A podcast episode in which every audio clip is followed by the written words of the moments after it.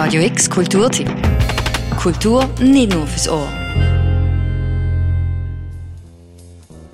Im Atelier des Malers Pete Mondrian in New York stand ein Grammophon. Daneben lag immer eine Auswahl der neuesten Jazzplatten. Während Mondrian an seinen Bildern arbeitete, lief das Grammophon die ganze Zeit. Für den niederländischen Künstler müssen die Linien und Flächen Rhythmus gehabt haben, wenn er sie auf die Leinwand brachte. Mondrian, der musikalische Maler, der auch im Alter noch sehr gerne nächtelang tanzen ging, ist seit 78 Jahren tot. Berühmtheit kann so groß sein, dass sie etwas Starres bekommt. Am Ende bleibt nur ein Satz im kollektiven Gedächtnis hängen, sowas in Richtung Mondrian ist ein wichtiger Wegbereiter der abstrakten Kunst gewesen. Mit Mondrian Evolution will die Fondation Bayerle die Werke des Malers nun so zeigen, dass das lebendig Prozesshafte, die Entwicklung, eben die Evolution seiner Kunst sichtbar wird. Das Ganze 150 Jahre nach Mondrians Geburtsjahr 1872. Ulf Küster hat die Ausstellung im Bayerle kuratiert. Er sagt, Evolution hat Mondrian selber gerne benutzt, um Dinge zu erklären und vor allen Dingen auch zu erklären, dass, wie, sich, äh, wie er sich entwickelt der Weg in die Abstraktion, eigentlich in das, was wir von Mondrian vor allen Dingen kennen, sein, sein späteres Werk, was erst entstanden ist, nachdem er 50 war, so etwa. Also dieses, diese rechten Winkel und die drei Grundfarben. Das ist ja ein, das ist ja nicht sozusagen über Nacht entstanden, sondern das ist eine, das ist auch keine Revolution gewesen, sondern es ist eine Evolution gewesen. Wie stellt man eine Evolution über zehn Säle verteilt dar? Ulf Küster folgt grundsätzlich einem chronologischen Schema. Ganz grob gesagt heißt das, am Anfang liegt der Fokus auf Mondrians impressionistischer Landschaftsmalerei aus dem späten 19. Jahrhundert. Zur Mitte hin wird sie erst bunter, dann kubistisch und Saal 9 steht unter dem Motto radikale Abstraktion.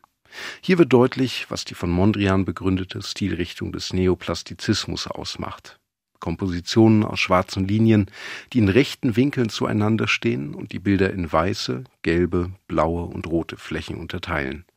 Der Kontrast zwischen diesen abstrakten Bildern und seinen früheren gegenständlichen Malereien ist riesig.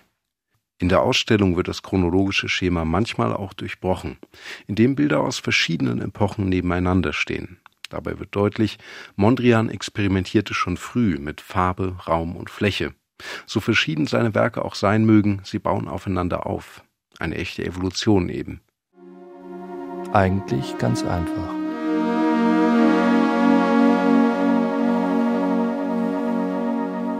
Im zehnten Saal der Ausstellung kommt Mondrian dann selbst zu Wort. Genauer gesagt, der bekannte Schauspieler Lars Eidinger lässt ihn zu Wort kommen. In dem Kurzfilm Piet und Mondrian spielt er den Künstler, der in einem Dialog mit einer anderen Version seiner selbst steht. Der Kurzfilm basiert auf Mondrians Aufsatz Natürliche und abstrakte Realität von 1920. Kurator Ulf Küster sagt über diesen Teil der Ausstellung das mal zu visualisieren und eigentlich auch so einen kleinen Einblick zu geben in diese theoretische Gedankenwelt, auch die schriftliche Welt von Mondrian vor diesem sehr schönen Hintergrund, das fanden wir spannend. Das ist einfach, einfach eine Art von ähm, Angebot, eine, eine, diese Ideen ein bisschen zu vertiefen. Denn alles, was da gesagt wird, kann man in der Ausstellung sehen. Also wenn es um die Fläche geht und den Baum, die Bäume im Hintergrund oder die, die horizontale und die vertikale und so. Das kommt ja alles vor. Die Mühle sowieso.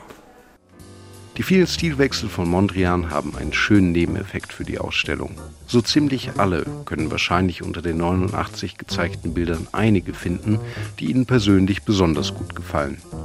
Herausfinden, welche das für dich sind, das kannst du noch bis Anfang Oktober. Vielleicht machst du es wie Piet Mondrian und hast die Malerei vor Augen und dabei deine Lieblingsmusik auf den Ohren, praktischerweise mit Kopfhörern und nicht per Grammophon. Den Link zu Mondrian Evolution in der Fondation Bayerle, den findest du jedenfalls auf radiox.ch. Für Radio X, Paul von Rosen. Radio X Kulturtipp. Jeden Tag mehr. Kontrast.